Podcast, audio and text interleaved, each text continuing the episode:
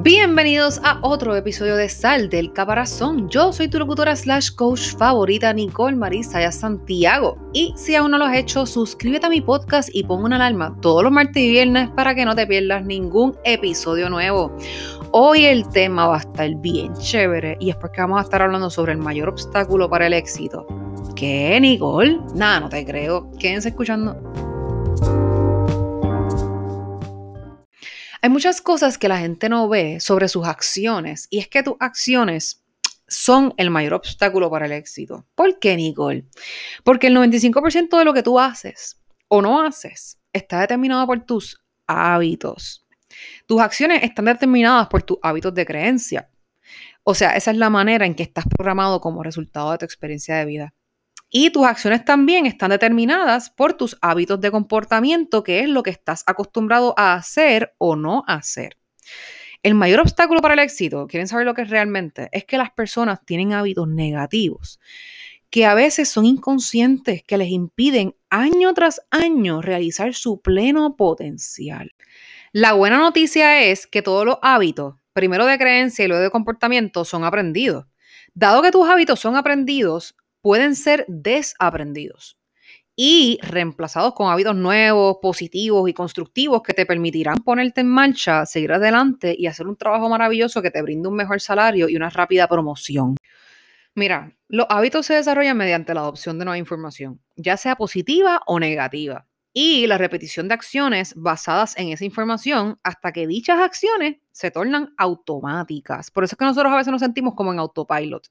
Por eso es que guiar se nos hace bien fácil, no tenemos que, que podemos pensar 500 cosas a la misma vez que estamos guiando o que nos estamos bañando.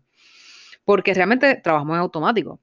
Esto es, una vez que el hábito está implantado, respondes automáticamente sin cuestionarte ni explicarte lo que decidiste hacer. Los peores hábitos están basados en tus creencias autolimitantes. Eso es lo peor del mundo. Estas son áreas en las que crees estar limitando de alguna manera, aunque puede no ser cierto.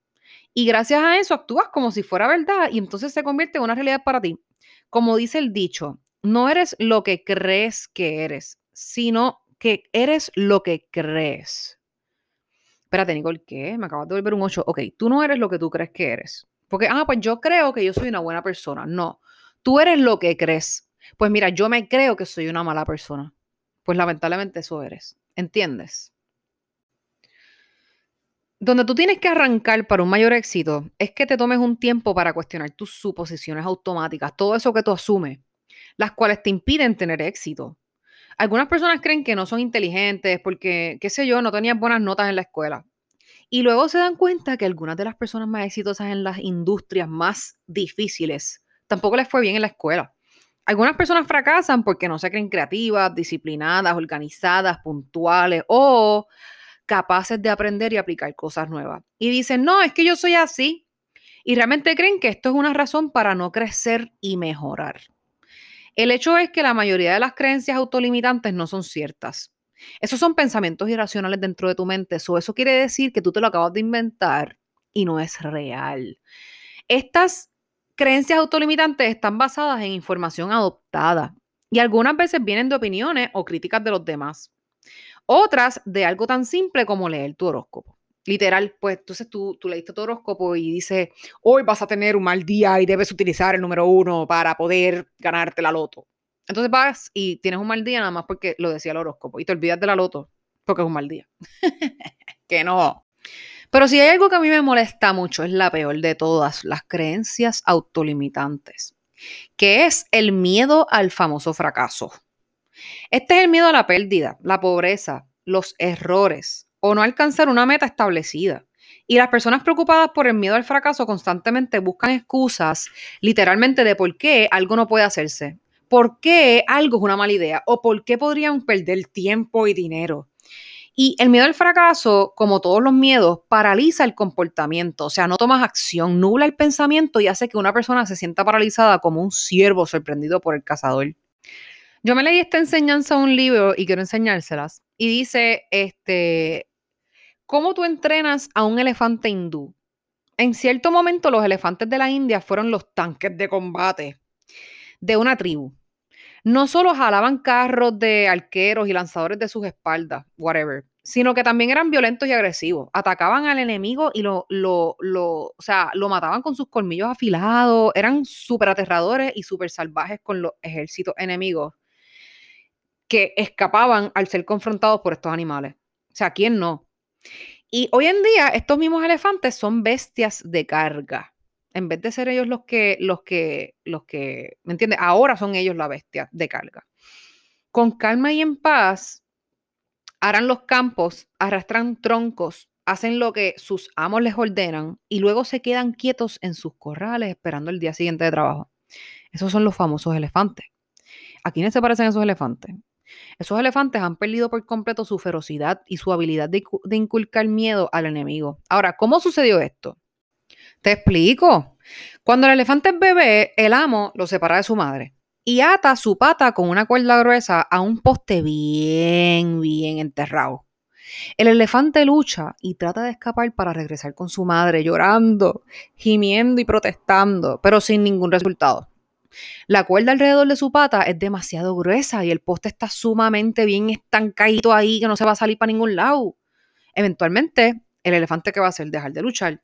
Cada día el amo separa al elefante bebé de su madre y lo ata al poste por varias horas. En poco tiempo el animal acepta que cuando está atado al poste está indefenso.